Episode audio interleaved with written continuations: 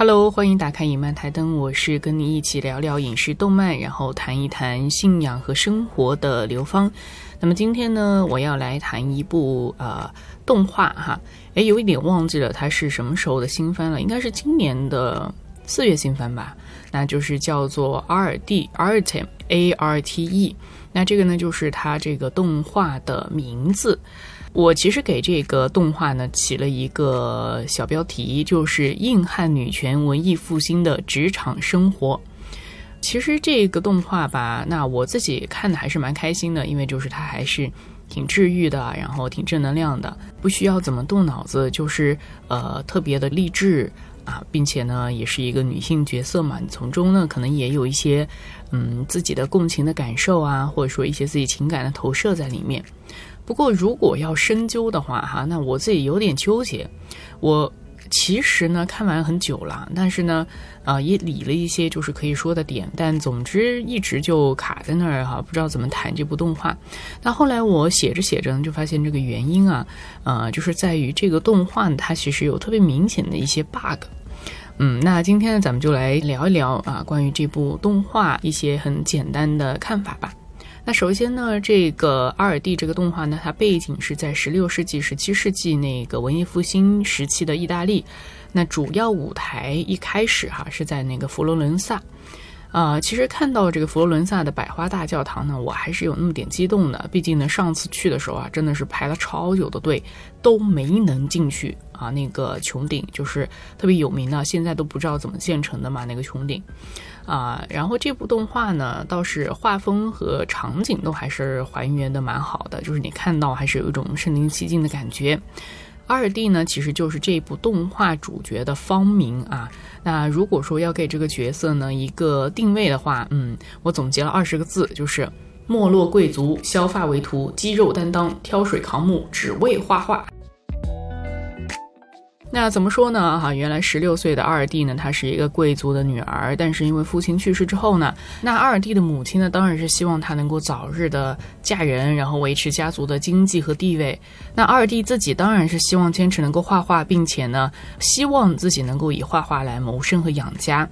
啊，母亲肯定是不会同意的嘛，对吧？就是在那个时代背景下，哪有女人就是通过画画能够养家的？甚至乎就烧毁了二弟所有的画作，要他专心的修行淑女之道。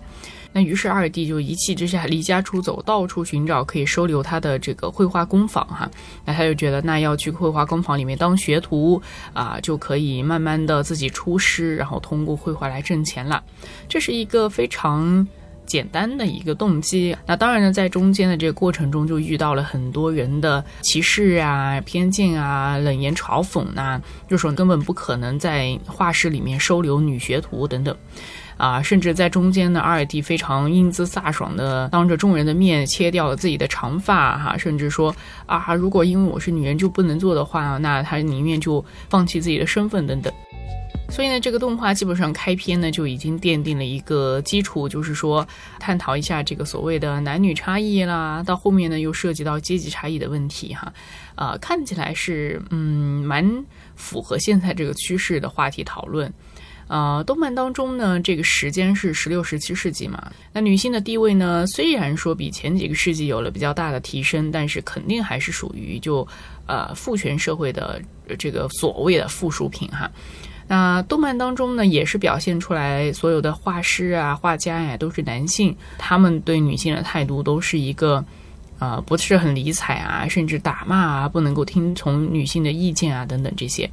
那二弟呢？其实他这个角色吧，确实是有所借鉴的，就真实的历史当中的人物是有所借鉴的。那么原型之一呢，就是佛罗伦萨的女画家阿特米谢·简特内斯基，第一个历史上成名的女画家。啊，这个女性呢，她其实也是有很多女性主义的作品，然后为了争取她自己作为女性的权利呢，做出了很多的努力。所以二 D 这个动画呢，很明显就是也想借鉴这个原型阿尔米谢的呃故事啊和她的精神哈，以及符合现在这个所谓的女性主义的社会大潮，那来以动漫的形式啊复古的。场景哈，但是讲了一个嗯现代的女性职场励志故事，啊，所以其实我自己觉得哈，这个故事呢，它本身呢。嗯，就很简单啊。如果说真的是去讨论所谓的文艺复兴这个时代，甚至乎是讨论女性主义的话，嗯，还差得远哈。啊，就是很适合全年龄的大家一块儿看吧。那其实二弟呢，如果说抛开他那些所要蹭到的一个巨大宏大的历史背景和所女性主义这个大的议题之外呢。看的还是很开心的哈，因为呃，毕竟动画呢就是理想化的这个纸片人的世界，即使呃这个二弟被很多人非议哈，遭受异样的眼光，但是。在很快的时间内，大家就可以调整对他的这种偏见，然后并且呢，大家都啊友好和谐，一起积极努力向上工作。那这个是太过于理想化的呃这个状况了。那所以二弟呢，嗯，我觉得是有一点点养成路线的，游戏养成路线就是实锤中二。虽然说她中间是一个好像很有主见的一个那个时代女性哈，寻找自我的道路啊，甚至乎呢，在这个画画工坊那也是搬砖挑水啊，各种比男人力气还大哈，真的这种呃描述非常多啊。那当然其中也有很多重要的角色，比如说一个就是他的师傅，就唯一一个收留他的这个呃画师。那这个画师的性格呢是比较孤僻，然后呢，甚至乎之前都不收学徒的。啊，至于这个画师，这个他的师傅为什么收了二弟做学徒呢？这个点其实也，我觉得是不怎么能打动我的哈。原因就是说，这个师傅呢看到了二弟身上的那个倔强，他就是觉得我要证明自己，我要证明自己可以通过画画谋生，我要证明我自己可以通过画画成为一个就是成功的人。那其实这个点对我个人来说是，嗯，没什么 励志成分在里面的，因为呃，对我而言哈，画画这件事儿，或者说艺术这件事儿，它本身应该是它的艺术追求高于所谓的现实追求的。如果说你真的是为了养活你自己的话，其实有很多各种各样的方式呢。为什么一定要追求以画画的方式养活呢？当然，你可以说，那我这个东西我是最擅长的。第二就是说。啊，我对这个东西，我为什么不可以坚持用自己喜欢的事儿来，呃，谋生呢？对不对？那我的意思就是说，呃，好像把这个路子有点走窄了。所以在这里说到他们这个所谓以画画来谋生，想要证明自己的这个点呢，嗯，呃，我我有点就是不是很能够被触动到吧？嗯，因为如果说是你换另外一个职业。不是画家，尤其不是文艺复兴时期的画家，那我觉得还比较能够理解。就是你想通过你自己的某一种才能去证明啊，你的能力去证明你可以在这个道路上走向职业化，然后这些都还好。但是因为文艺复兴可能是在我自己的心里面吧，它是有一个在艺术的历史上，就是它是有个非常重要的地位的。它并不适合做一个所谓的职场类型的这种励志故事的背景。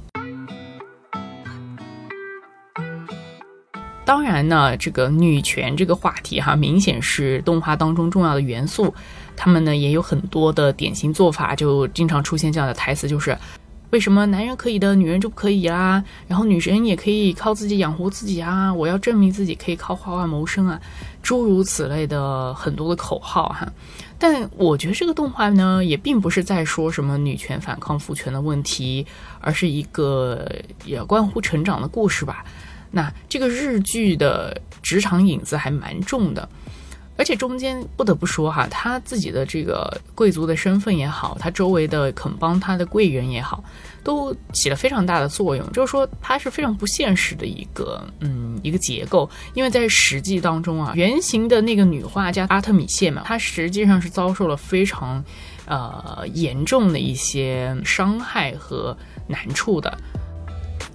那当然呢，这个怎么说，看着开心也已经是很好的哈。就是，呃，二弟就是比较简单直接的治愈哈，励志。那中间呢，还有一段也蛮有意思的。当阿尔蒂呢得到了这个一个威尼斯贵人的相助，然后呢，请他去威尼斯做他侄女的家教，同时呢，也帮他们家的人呢画肖像画，就是给他一个很好的高薪厚职了。然后当阿尔蒂呢去到了这个威尼斯，发现这个侄女哈，这贵族小姑娘呢特别不好搞，就让她去做她礼仪家教。结果小姑娘呢，其实就是在面上哈捣乱，就各种觉得学不会礼仪，各种行为粗鄙等等。但是原来这个姑娘呢都是装出来的，都是啊她什么都会。关于礼仪方面的东西，他什么都会啊，滔滔不绝的背给你听，也可以做得很好，但就是不想在他的父母面前表现出来，他就是有这样的一方面的修养。阿尔蒂呢，面对这样的一个难题哈，就说这个姑娘已经气走了十几个之前的家教老师了。那阿尔蒂帮助这个问题儿童的过程呢，还在我看来有一点啊儿童治疗的意味在里面。有一天呢，就二弟就出来吹吹风啊，他就觉得，哎呀，来到威尼斯好像有很多难处啊，这个怎么办呢？这个小朋友也搞不定，啊，就看到这个小女孩，这个怎么大晚上的房间里还亮着灯？于是乎呢，二弟就偷偷摸摸的跑到这个小女孩房间去偷看她在干嘛啊，然后就发现小女孩原来是特别喜欢做菜，想当厨师。但是呢，因为在当时的这个贵族体系下呢，就是他也觉得他这个爱好啊，或者他的想法也是不被允许的。那么这一点呢，也跟阿尔蒂产生了一点共鸣哈。所以呢，呃，就通过这一点呢，慢慢他们开始有有一点空间可以更多的交流，并且就发现原来这个女孩呢，她其实并不是特别认同自己的。这个贵族身份也不是很认同他父母的这种所谓对他的这种贵族的教育方式。原来他小时候呢，就呃很长一段时间没有跟爸妈一起生活，反而是生活在乡下的，嗯，就是相当于他们的啊一个佣人家里面，然后跟佣人的孩子玩的非常好。然后呃，其实他自己对亲生父母的这种情感上的归属是非常少的。然后，当他被带回到就是这个自己原本应该是贵族的这样的一个身份生活当中的时候，他是非常不愿意的，而且他并不能够理解为什么，就是说，啊，贵族的孩子就一定不能跟所谓穷人的孩子之间玩在一起啊，等等。那经过这样的一个解谜的过程哈，就是说呢，阿尔蒂呢也在进行一场儿童的疗愈哈，因为他发现了姑娘心中的难解的题之后呢，阿尔蒂就发现原来姑娘呢在这个家里面，她觉得没有她的位置。甚至乎，他就觉得自己，呃，在这个贵族的家中反而没有真正的家人，因为这个贵族家里面的妈妈呢也是非常温和哈，基本上脾气呃非常的好，然后都是为丈夫的，啊，所有的意见都是听丈夫的，不会说有自己的观点啊什么的，啊，所以对于自己的女儿呢，她也不知道怎么样去关心她，因为很多年前哈一直没有跟女儿有互动。所以这个女儿呢，一直就很想念曾经在乡下的生活，也一直都是觉得，在乡下的这个佣人家的孩子和这个奶妈吧，相当于才是她自己的家人。但是啊，因为这个穷人嘛，他们也知道就是不同的身份之间的界限在哪儿，所以他们也不想再和这个。女孩来往，于是乎这个女孩就非常的孤独哈。那不过好的一点就是说，起码她还是有人可以慢慢去理解她。那在这样的一个故事的桥段当中，就是进行儿童治疗之后呢，啊，最后呢就得出一个口号的结论，就是人不能选择自己的出身哈，即不管是穷还是富哈，即便自己并不喜欢甚至厌恶，但是都必须的接受这个现实来继续的前进。啊，然后最后就是相当于这个贵族的女孩呢，她接受了自己的这个身份，并且也愿意坚持自己的角色之后呢，去成长哈，这个也是一个成长的方式。那在二弟作为一个家庭教师，也作为他们这个家族的一个朋友吧，算是的调和之下呢。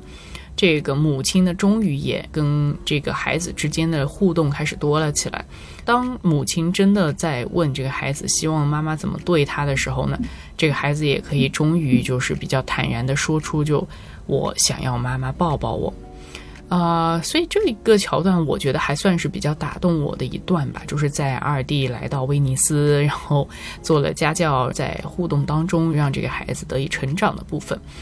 那所以其实这里倒是让我想到啊，我们自己确实也是在各种各样的条条框框里面呢，失去了就是成为自己的勇气。在这个故事里面，一个贵族的妈妈可能也不知道如何做妈妈，甚至做妻子呢也不知道如何可以更好的去表达自己的意见。然后孩子呢也不知道为什么就不可以拥有自己自由的童年，甚至到现在呢，同样的问题也仍然的存在哈。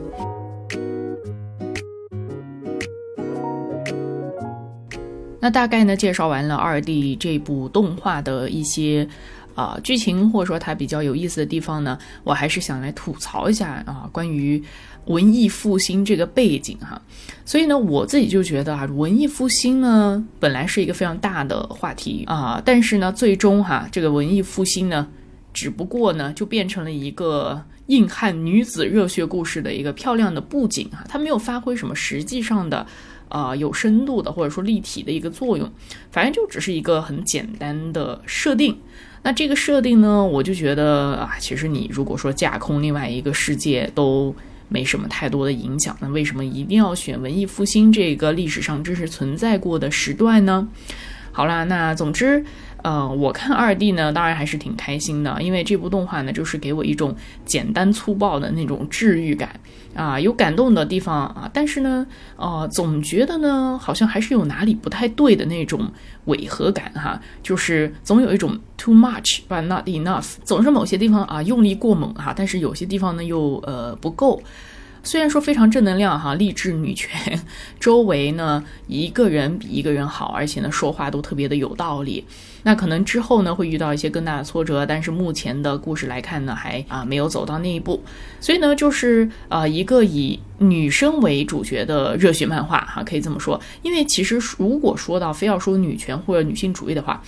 说实话呢，我对女性主义的很多流派也不是非常的清楚。但是呢，我自己感觉好像还是有那么一点，嗯，有哪里不太对。那接下来呢，我其实主要不是来说女性主义的，反而呢是想谈谈就是文艺复兴。那就想这部动画呢，到底是缺少了些啥部分哈？那其实说到文艺复兴呢。啊，对我自己来说呢，可能是因为我是基督徒的缘故吧。那所以我觉得这个历史时期，或者说这个故事的背景哈，呃，和选材啊，就是二弟这个角色的原型哈，其实是有很多深度的含义和表达的。但是这个动画其实，嗯，完全是没有没有沾边儿的，我觉得。那比如说呢，在二弟最后几集多次出现的，就是他的师傅送给他的小型祭坛画。那这个画所承载的哈，我觉得是不应该只有这个师傅的所谓的啊信任呐，或者说寄予这个希望呐这种含义。呃，我觉得如果说你都拿到祭坛画，就是到这个程度的东西，它一定是要跟宗教和信仰有挂钩的。那么，呃，之前就是二弟呢，在离开佛罗伦萨，然后去到威尼斯的时候呢，就收到了师傅的这幅画。后来呢，这个二弟在威尼斯安顿好的时候，哈，他就把这幅画呢拿出来放在他房间的一个柜子上，啊，然后动画呢也是在这里呢第一次出现了祷告这个姿势。但是他祷告的时候，感觉就是只有这个形状，而不知道自己在祷告些啥。然后抬起头来呢，喊的还是师傅哈。当这幅画呢，在第三次再出现的时候呢，就是在二弟经历第二次异乡的困境或者迷失哈，在威尼斯的时候呢，也不能说被人误解吧，只不过是说可能人家无心的说了一句带有这个 stereotype，就是刻板印象或者说是有一些偏见的话，要让二弟呢，呃，有些迷失。那当然呢，他在这个时候呢，看到这幅小型祭坛画呢，精神支柱仍然还是他的师傅啊。那这一点其实我觉得是其中一个比较违和的地方。呃，这个违和，我说的对不对啊？就是伪伪装的伪和就是和谐的和啊，违和感嘛，好像是应该念违哈，违和感。那纵观呢，其实这部动画哈，不论是说这幅画。呃，为代表的这个文艺复兴的所有的元素哈，其实都是有其形而无其神的啊。就像我刚才说这个祷告姿势也好，包括这幅画也好，甚至呢，呃，这个形其实都经不起推敲哈。就比如说呢，刚才还是回到这幅师傅送给二弟的小型祭坛画哈，那这个基本上这幅画我可以说是呃，在这一季的动画里面是最重要、精致，甚至乎是承载着特别多嗯所谓精神含义的画作吧。但实际上，这个这个画作的它的内容还是有点粗糙的，啊，这个好像感觉有点难描述哈。那尝试一下，就是说在这个二 D 动画里面的小型祭坛画呢，它是这样的，是一个三开折，就像一个。呃，盒子似的，就是一本书的那个厚度啊，中间的画幅比较大哈，那是呃一个圣母和圣子坐在中间，然后旁边是一个天使，然后另外一边是一个像侍女这么一样的一个形象，然后在开翼的两边呢，就是两半儿 是两个，我想他是想表达这个神父或者说圣职人员的形象吧。那总之呢，就是这么一幅祭坛画哈，出现在动画里边。当然呢，就是啊，我们暂且不讨论这个人物风格等等，这个也毕竟是动漫嘛，动漫有动漫的画风。那当然，这个值得表扬的是，它因为这幅画呢，在动画里面的作用还蛮重要的啊，所以呢，看得出哈，这个作者还是做了一些的。呃，资料的搜集，比如说呢，这幅画的构图以及就是这个祭坛画的这个形状，就是三开折的这种形状呢，其实是确实借鉴了一些名画的。呃，基本上十四到十六世纪的一些宗教名画，尤其是关于圣母和圣子的哈，那呃，不管是拉斐尔的这个最著名的圣母像，还是一些年代更早的一些呃。宝座上的圣母像，哈，就坐着的这些圣母的形象，都有类似的构图和形象，哈，还有这个衣服的颜色，哈，这都没问题。另外呢，这个小型祭坛画其实可以很明确的看出来，哈，当时这个漫画的作者应该是参考的是杨范艾克 （John Van Eyck），我不知道我读对不对，哈，就是杨范艾克他的这个特别有名的文艺复兴的奠基画家之一的祭坛画。那它的本身就是它祭坛画，就是一个开创一个时代的叫根特祭坛画的一组啊祭坛画作。那另外呢，还有一个呃，就是这个杨范艾克他的画作，就是叫做宝座上的圣母和圣子啊，就是一幅小型的三联画，这个连呃图形都差不多啊，所以这个可以表扬一下，就是说起码还是借鉴了一些作品的。那祭坛画呢，本身就是当时天主教非常呃典型的宗教画，安置在教堂的圣坛的前面，哈，就有点类似屏风这样的竖立在这个呃祭坛上面。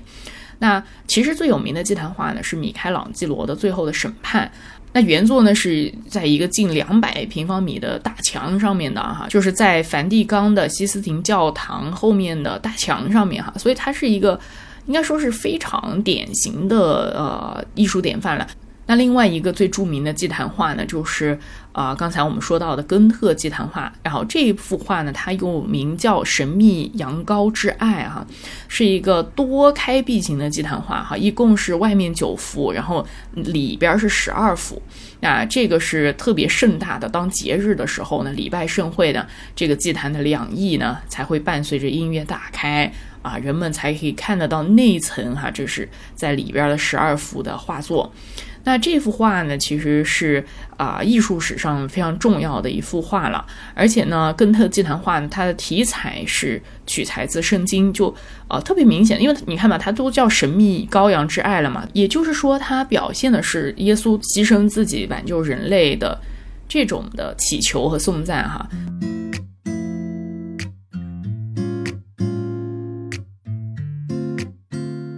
其实说到这里呢，当然我觉得二弟呢还是有他值得表扬的地方哈。这部动画呢，起码还是对文艺复兴的一些经典大师作品呢啊有所借鉴的。不过呢，哎，在这里呢，我的心里面呢还是想吐槽一下，就是啊，二弟他收到这个师傅给送给他的这个小型祭坛画嘛，对吧？除了圣母和圣子是啊认真 借鉴了很多的画之外。啊，就是这个形象啊，坐姿啊，都差不多。但是呢，嗯，其他的人物形象就有点迷了。就比如说左边呢，啊，有一个拿着苹果的天使形象啊，这个就挺迷的。为什么拿着苹果呢？就是感觉是毫无借鉴，就是自己随便画了一个苹果在手上那种。莫不是《死亡笔记》里面那个没有堕落的死神刘克？啊，开玩笑的哈。那右侧呢，是看起来一个身份不明的侍女。那其实我觉得呢，呃，你创造一些新的角色这没问题，但是就是说，呃，这些角色应该要有故事啊？为什么呢？尤其是在那个时代的宗教画作里面，尤其是文艺复兴的时候啊，能被画在画作里面的人物哈，要么是圣经里面的人物，啊，要么就是他们天主教里边的圣人啊，啊，呃，当然呢，说到这个圣人的问题呢，就是。今天暂且不谈哈，就是为什么宗教改革之后啊，出现了新教，然后和天主教的一些分别哈，可能如果哪一期讲到这个时候再提。所以呢，在当时的宗教画里面，要么就是圣经中的人物，要么就是啊天主教里面的圣人啊，呃，就是说，比如说一些教职人员啊，或在历史上非常有名的人。那当然呢，还有就是出钱给这个艺术家画画的赞助人呢，啊，也会被画在这个画里边。所以呢，如果说你是牵连到文艺复兴这个大的背景，那又跟这个画作有关的话，那每一幅画里面的人物其实都是有故事的。就是啊，有一些人他为什么总是有一些特别的这个符号啊，或者说他的衣着的颜色啊，甚至他手上拿的东西的，即使不同人画，但是这些元素都会出现，就是因为这些人他的故事里面有这些重要的元素。而当这个画作中呢，其实还有很多啊细节，其实是也在进行一种更加丰富的叙事。就是说，为什么这个啊古典的这些画作是就是人类以就文明的瑰宝呢？就是说，尤其是当你去仔细去看一幅画作的时候呢，其实是有很多彩蛋在其中的。那还是拿我们刚刚说的这个杨范艾克，就是这个这个 John Van Eyck。啊，他最著名的一幅画呢，除了刚才所说的根特祭坛画之外呢，还有就是阿诺菲尼的肖像，或者说阿诺菲尼的婚礼，或者阿诺菲尼和他的妻子，哈，这个是同一幅画。那呃，我觉得呢，你要是看到这幅画呢，你会知道啊，是很熟悉的一幅画，即使你不知道这个名字，我想就是也有印象看过，因为确实是经常出现在很多的书本杂志上的这幅画。那么这幅画呢，其实它就是中间很简单，是两个人物啊，一个就是这个啊阿诺菲尼这个男主人公啊，另外就是他的妻子哈，他们俩呢手牵着手啊。其实这幅画呢背后是有非常多的细节的啊，如果要解读的话，哎呀，我觉得没有这个图呢还是比较难的。我就说一点吧，那其实就是为了举例子，什么叫做在这个画作的细节里面有一些故事和一些细节的谜语。就是真的会，你像走一个小小的迷宫一样，你就慢慢去看的时候呢，会发现哦，很多的小的惊喜，而且呢，这些的细节哈，就是不只是在这幅画里面啊，在很多的这个文艺复兴时期，包括啊启蒙之后的一些画作呢，很多的细节其实你都可以看得到是跟基督的信仰有关系的。那还是说回我们刚刚说的这个阿诺菲尼的肖像哈，这幅著名的画，那。呃，刚才说了有两个人物在中间，然后它这个空间就是相当于说是一个，呃，也不是非常华丽吧，就是类似于一个卧房这样的一个空间。那么，在画作的最正中间的远远的地方，哈，墙上挂着一个镜子，一副镜子呢，非常的光亮剔透，哈，是圆形的镜子。那圆形的镜子四周呢，就是啊，围着还有一圈儿啊，还有一圈儿呢，就类似齿轮那个形状，哈，围着这个镜子。那这一圈儿它的镶边。如果说把这个画面放大，很仔细的去看的话，就发现哦，远远的这个镜子上面还有镶嵌着十幅小的图画围绕这个镜子。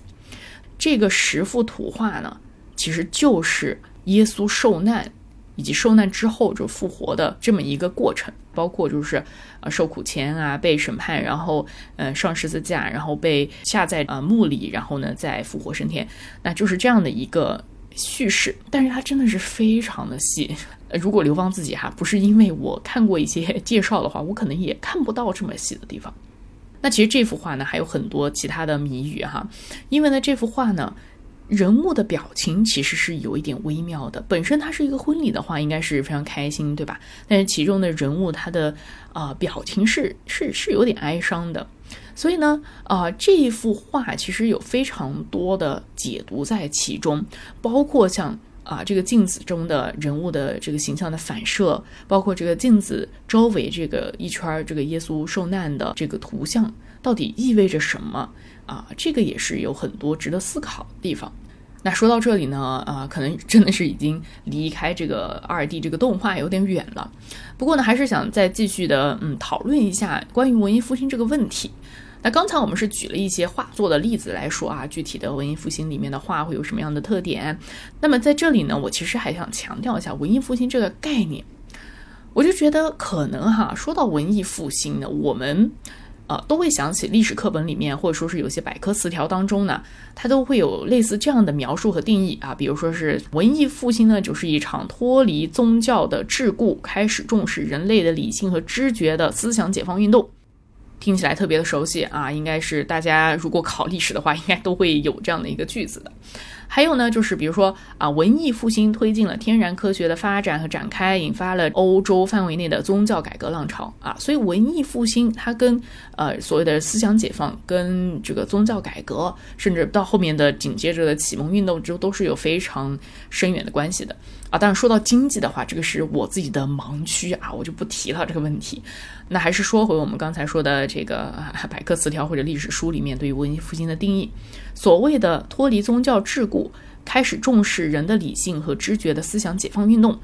呃，其实这句是没什么问题的。但是呢，我就回忆了一下刘芳自己当时在读这句话，或者说我在去看一些所谓的百科词条的时候，甚至会有人解释的时候，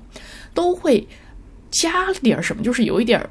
夹带了一点私货，怎么说呢？其实我们感觉好像就是脱离宗教的桎梏，开始重视人类的理性和知觉，这个似乎就代表着一种，呃，就是说人不再相信有神了，好像就会有这么样的一个一个不知道哪来的结论。那这个也是非常正常的，因为我自己当时也是也是有这样的一个过程的。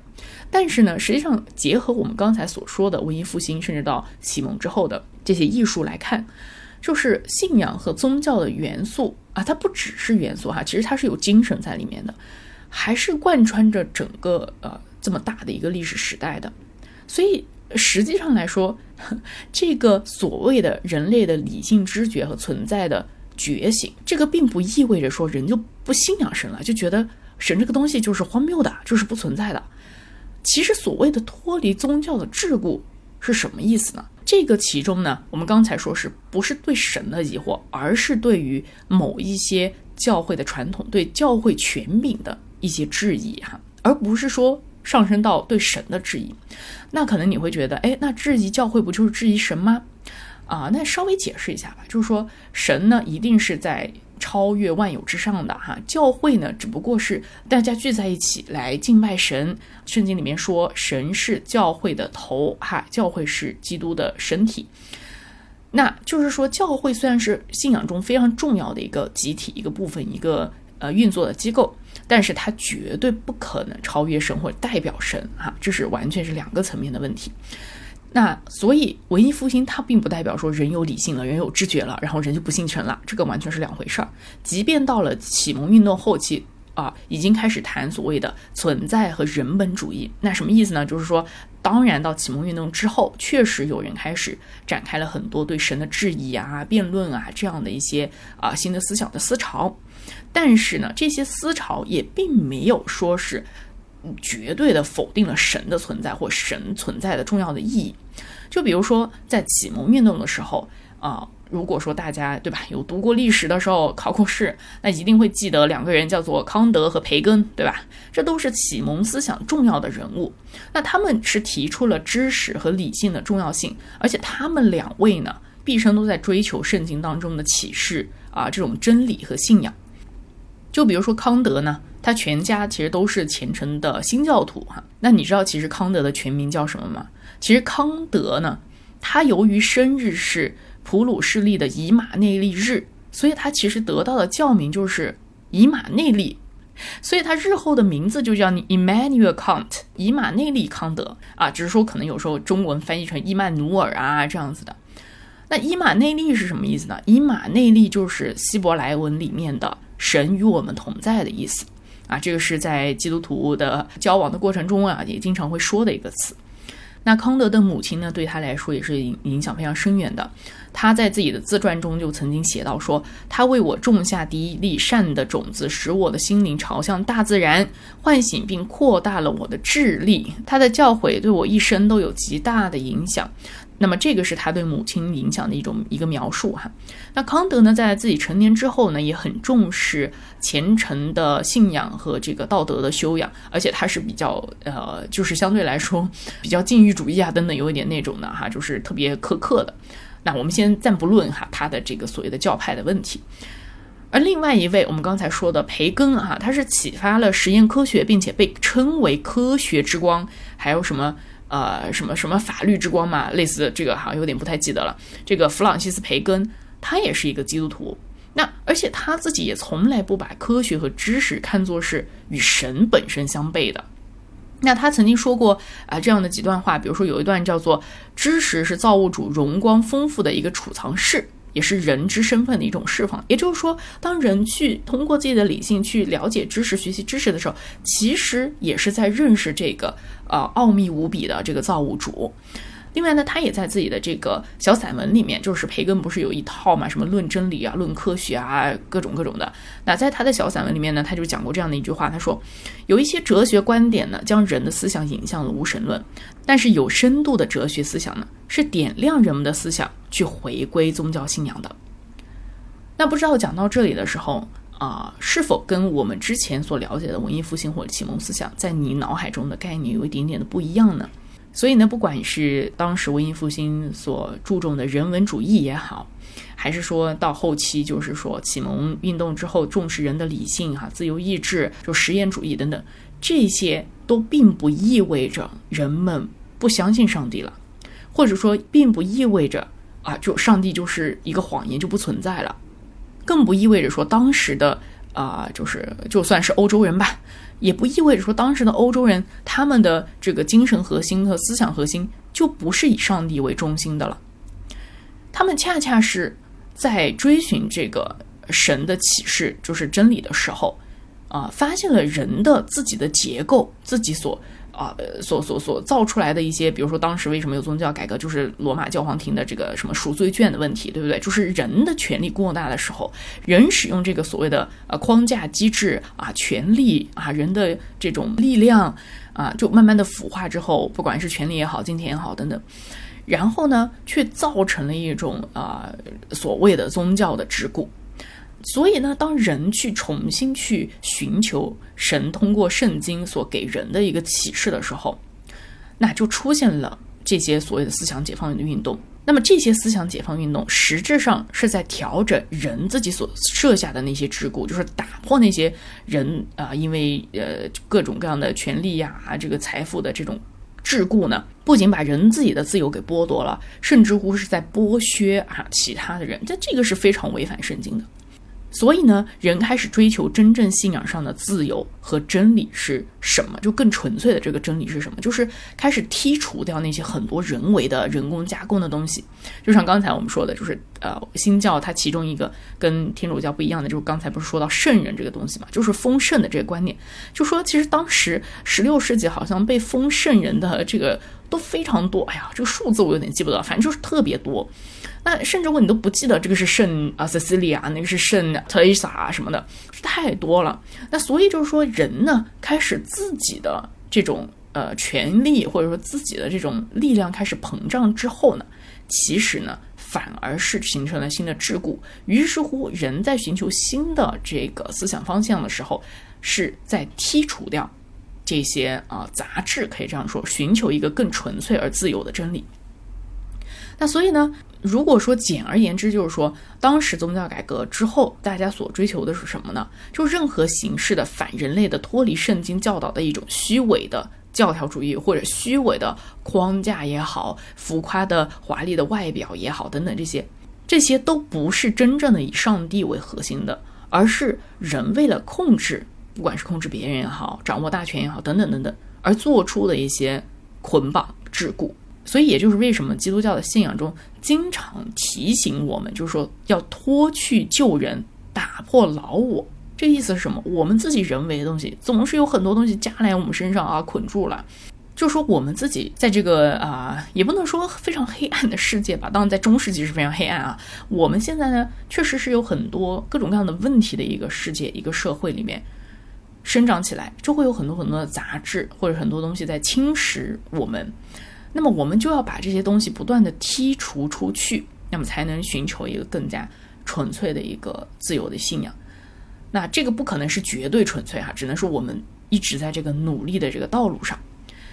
那好的，那说到这里呢，或许呢我们会啊想到又有一句这个叫什么？嗯，宗教是统治者控制人们的工具啊啊！我想呢这个也是在。啊，各种历史书上啊，或者说我们在看一些啊，针对于比如说像文艺复兴啊，针对于这个启蒙运动的，其中一句附加的标题哈。那其实这句话呢，某种程度上来说的确不错哈。宗教是统治者控制人们的工具，但是这个宗教的定义是什么？首先，这个宗教跟我所说的这个信仰，其实本质上我觉得是两码事儿。而且呢，说到如果是意识形态上的或者是经济上的控制哈，其实这个东西与信仰本身无关，而是牵扯到了其他的东西。所以说呢，如果说是人为的啊，有一个要控制人民的工具啊，我想这个东西也不需要通过宗教也是可以做到的。那讲了那么多，其实我想说的是，文艺复兴的思想进步是没有摒弃掉上帝的，那后来的启蒙运动也是没有的。反而呢，是因为人的过于自我膨胀之后而离弃了神，以为自己可以解释和用双手创造一切，而忘记了生命存在本身这个奥秘啊！人类靠自己到现在其实都没有真正的解开过。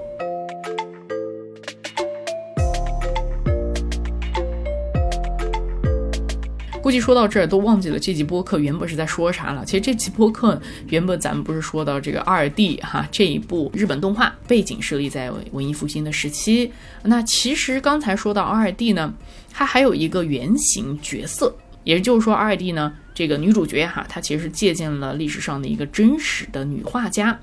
那这个女画家呢，就是也是佛罗伦萨的女画家，叫做阿特米谢。那这个。阿特米谢呢，本身这个名字哈就已经看的还挺像的，就是尤其是写那个英文出来，就是 Arte 和阿特米谢 Artemisia 好像是叫哈，一看就名字上都有借鉴。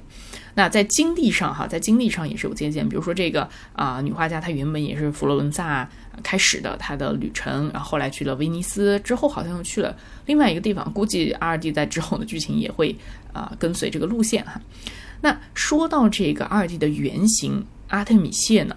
他的画作其实最出名的画作都是圣经当中的女性人物。其实阿德米线他是活跃于这个十七世纪，就文艺复兴后期，然后启蒙运动都快开始的这个卡拉瓦乔画派的一个女艺术家，可以说真的是第一个留名青史的女画家了。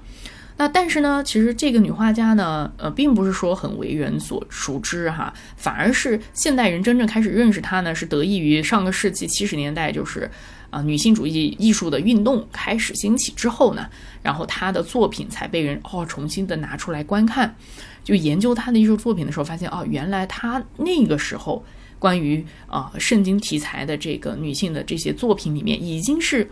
有非常多这关于女性力量的一种彰显，她的画作是非常有戏剧张力的。如果用现在我们电影语言，就是她善于用那种低调光，就是卡拉瓦乔画派的一个特别典型的特点。说那个呃对比度特别的大，就让人觉得视觉冲击力是蛮强。而且她的那些画作的啊肢体语言，包括表情都是非常生动的哈。那比如说她画过一些什么样的女性呢？啊，第一个就是应该说是基督徒或者天主教徒最喜欢的一个女性角色，就是以斯帖皇后 Esther。为什么呢？以斯帖皇后呢，不仅是非常的漂亮，而且是智慧过人，然后也是在啊这个危难时期拯救了整个他自己的民族哈。那除了以斯帖皇后之外呢，这个阿特米谢呢，他还画了比较多的是有蒂德这个角色。那有蒂德呢，其实是天主教和东正教的。呃，旧约圣经当中的一部分。那但是因为这个有地德传呢，它是没有希伯来原文的，所以呢，马丁路德在修改这个圣经的时候，就是宗教改革之后呢，圣经的正典部分呢就没有有地德传了。那反而呢是在就是次经的部分，就是次是其次的那个次哈，次经的部分是有收录有地德传的。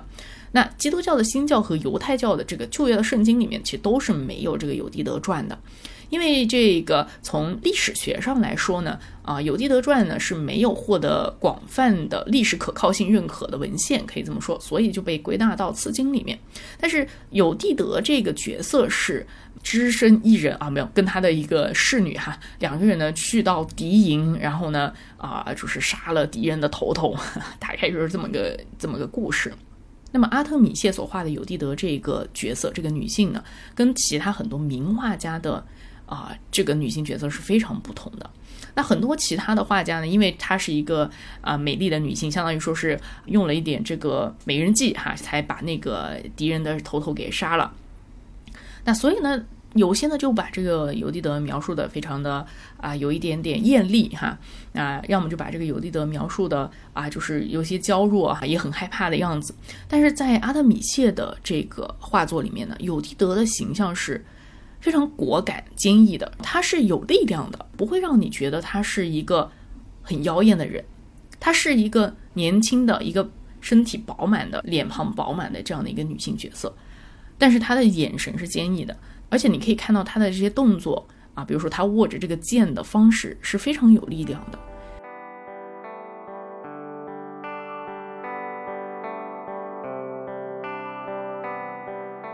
除了这个有蒂德这个女性角色之外呢，阿特米谢他还画了什么呢？就是抹大拉的玛利亚。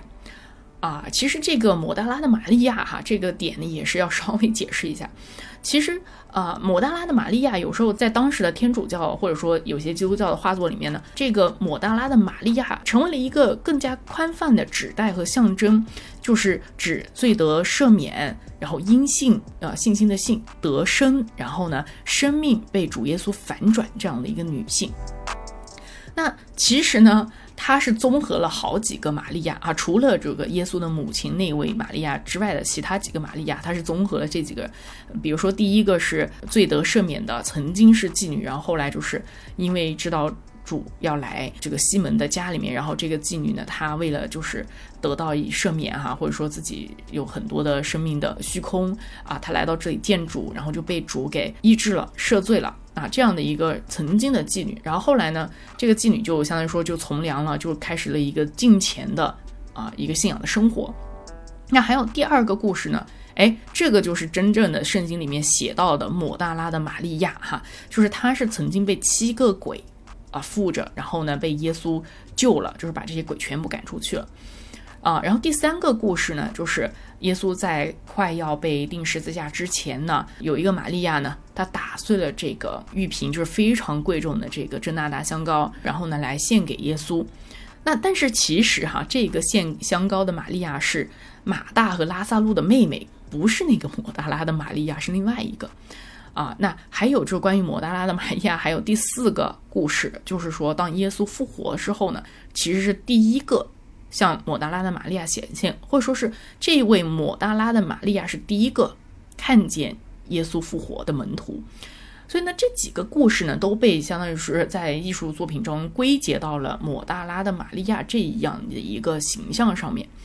好了，解释完了以后，哎，再回顾一下为什么要讲这个抹大拉的玛利亚，就是因为呢，刚才说到这个阿特米谢，嗯，他所画的很多的女性角色。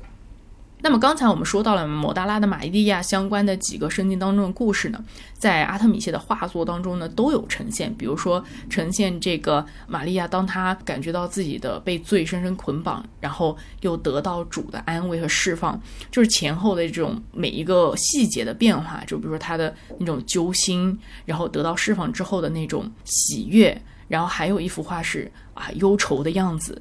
那么这些的呃画作和图片呢，我都会放在这个微博出炉的微信公众号上面哈。那、如果说大家感兴趣，可以去看一看。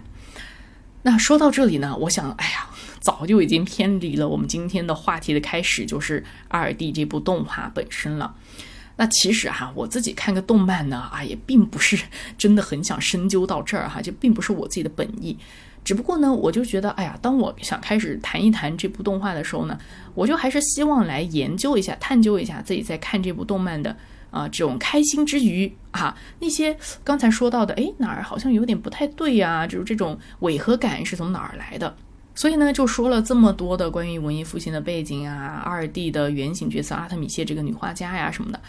哎，最终呢，我就觉得借用一个网友的点评，就是说《二 D》这部动画呢，真是心比天高，可惜眼高手低。确实是的，因为他选择的这个背景实在是太宏大了啊。另外呢，如果说他想要彰显这个所谓女性主义、女权的这个主题，也非常庞大。之前我不是在节目开头的时候用过二十个字来描述《二 D》这部动画嘛？就是没落贵族，削发为奴，肌肉担当，扛木挑水，只为画画。其实呢，画画这个词儿呢，你换成任何其他的一个词儿都都没什么分别。也就是说，这哎，跟画画、跟文艺复兴这个故事其实可以完全没有关系。比如说，你可以把画画改成任何的其他的工种，什么做饭呐、做厨子呀、盖房子呀什么的。啊，总之就是说呢，他想传递的一个概念就是非常简单的一个框架啊，然后大家看的被激励了、励志了、有梦想是吧？坚持下去哈就很好。所以呢，RT 呢，不管是在女性主义还是文艺复兴这两个选材上，都是有点浪费了的啊。这个过大的主题和背景，你看，我们今天只是稍微展开讲了一下文艺复兴，都根本没怎么提到女性主义的问题，就讲了那么久了。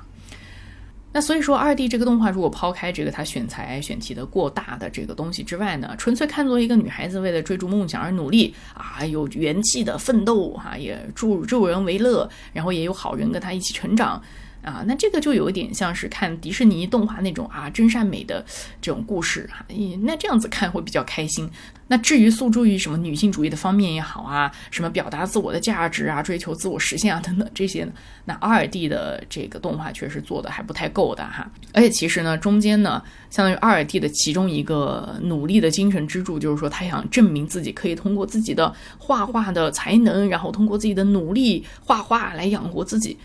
唉，其实这一点呢，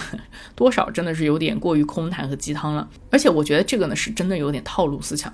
并且本身呢，这种套路思想是对艺术有一些冒犯的。因为我觉得艺术的目的从来不是养活自己，包括就是哲学思辨也好，这些都不是为了养活自己，而是如果简单来说是，呃，对外在事物的一种观察的呈现，以及对内在体验的一种表达。就是一种对于情感思考，说或者痛苦的，或者生命力的一种体验，然后艺术创作的过程和最终作品的呈现，就把这种内外在的观察和体验去传递给观看的人。所以，艺术如果说真的是 像他那个动画里面所说的，把这个东西搞得有点肤浅了哈。啊当然呢，还回归到一个简单虚构的故事的话呢，我们如果说被感动啊，被激励呢，啊，其实是非常简单的东西啊，不需要深究到那么深啊，只是稍微探索一下啊。所以怎么说呢？我就觉得我们其实为什么会被简单的故事打动，或者说会会被一个深沉的思想所打动，都是因为我们其实很多时候的代入感也好，或者说是一种或者一种情感的共鸣也好，它都是一种内在需要的一种投射。而这种内在需要的答案，就是很多时候不止在一个可直观理解的事物上。那有时候我们会焦虑，那我怎么办呢？我怎么知道呢？对吧？啊，所以有时候这种焦虑就被啊，我们用很多其他的所谓啊，这个社会认可的正确的方式，比如说我要努力用画画来证明我可以养活自己啊，诸如此类的啊，可能就有点行为主义、物质主义的方式去。啊，掩盖这种焦虑。总之就是说，我们可能在这样的一个忙碌的时代，或者说在一个那么需要物质和努力行为的这样的一个时代，或许可以多一点时间把这个努力放在我们对内在的一种啊寻求。就是说，当我们出现一些疑问的时候，我们尝试去寻找一下这个答案，或者寻找一下这个开阔一下这个视野的啊，与不同的人去交流。就像今天我们所说的，关于文艺复兴也好，启蒙思想也好，去打破一下我们原本的那些啊固有的那些观念，或许呢会有一些新的发现也说不定。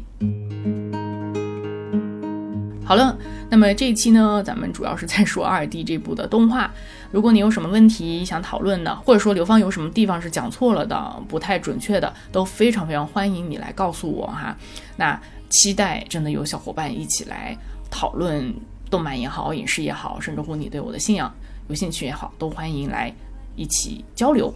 好了，那么我是刘芳，谢谢你收听今天的影漫台灯，我们下回再见。